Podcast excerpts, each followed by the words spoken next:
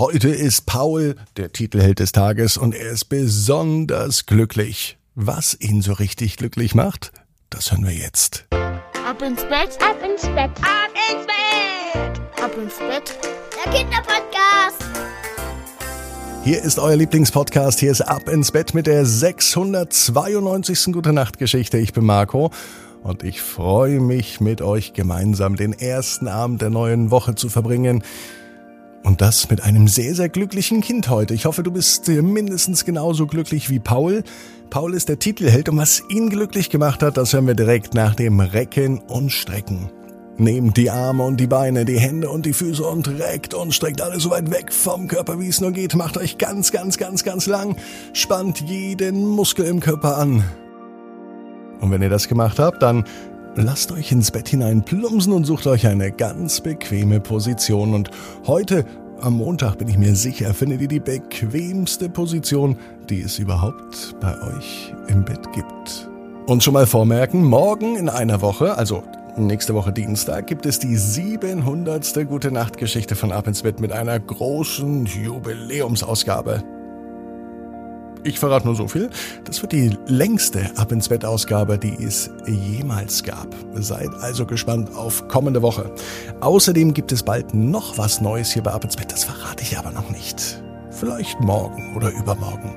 Jetzt kommt aber erstmal die 692. Gute Nacht Geschichte für Montagabend, den 18. Juli. Paul und die neue Pferdekoppel. Paul ist ein ganz normaler Junge. Es ist ein ganz normaler Montag. Es kann sogar der heutige Montag sein. Paul ist früh aufgewacht, obwohl Ferien sind. Eigentlich wollte er bis Mittag schlafen. Das ging aber nicht. Denn es war draußen schrecklich laut und Lautstärke am frühen Morgen und Krach. Das mag Paul gar nicht. Paul mag es eher ruhig. Deswegen ist es auch gut, dass er mit seinen Eltern in einem Dorf wohnt und sogar am Rand des Dorfes. Neben Pauls Haus steht noch ein anderes Haus. Das ist das Haus vom Bauer Widinski. Auf der anderen Seite ist Wald und auf der anderen Seite ein Feld. Sonst ist ringsherum eigentlich fast gar nichts zu sehen. Und das findet Paul gut. Doch dieser Lärm heute Morgen, direkt vor Pauls Fenster, der gefällt ihm gar nicht. Paul macht seine Jalousie hoch. Und er blickt raus. Und er reibt sich die Augen, denn das, was da passiert, das kann er sich gar nicht so richtig vorstellen. Normalerweise blickt Paul auf das Feld und dahinter ist ein Wald.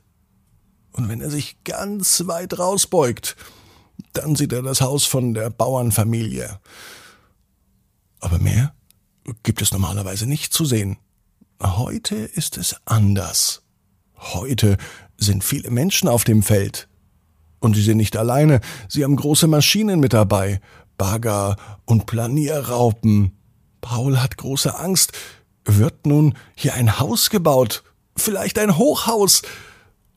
Und er muss direkt von seinem Zimmer auf ein riesengroßes, hässliches Hochhaus schauen. Das kann nicht sein. Was ist da los? fragt sich Paul und will dem Geheimnis auf den Grund gehen. Schnell zieht er sich an, rennt runter zu Mama. Sie wartet schon mit dem Frühstück. Und auch Mama ist überrascht, dass Paul nun schon wach ist, denn eigentlich wollte er doch bis zum Mittag schlafen. Paul erklärt aber, dass es Dinge gibt, die wichtiger sind als bis Mittag schlafen. Zum Beispiel herausfinden, was drüben passiert. Auf dem Feld, das zumindest bis gestern noch ein Feld war. Und kaum beginnt die neue Woche, kaum ist ein Montag da, ist alles anders. Paul ist irritiert. Allgemein ist es für Paul nicht so einfach, wenn sich Dinge ändern. Gern hätte er immer alles so, wie es ist, und so soll es auch immer bleiben. Mama weiß auch nicht, was da drüben los ist, aber sie ist genauso gespannt und neugierig und sie begleitet Paul mit raus. Schnell geht er auf das Feld, dort wo die vielen Bauarbeiter und Maschinen stehen. Nun erkennt er, dass auch Bauer Widinski da mit dabei ist. Er ist der Einzige, den Paul kennt, und deswegen geht er zielstrebig zu Bauer Widinski.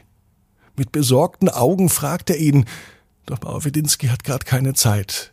Er ist im Gespräch mit den Bauarbeitern und scheint ihnen Anweisungen zu geben.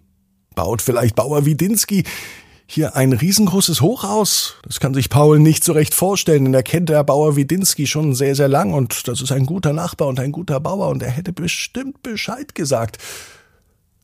Doch unzählige Gedanken kreisen im Kopf des Jungen. Paul lässt nicht locker, er zieht an der Latzhose von Herrn Widinski und nun nimmt er sich endlich Zeit. So kennt Paul auch seinen Nachbarn. Eigentlich hat er immer ein offenes Ohr für ihn. Nun beugt sich Herr Widinski runter, nimmt Paul zu sich und fragt, Paul, was denn los? Warum bist du denn so aufgeregt?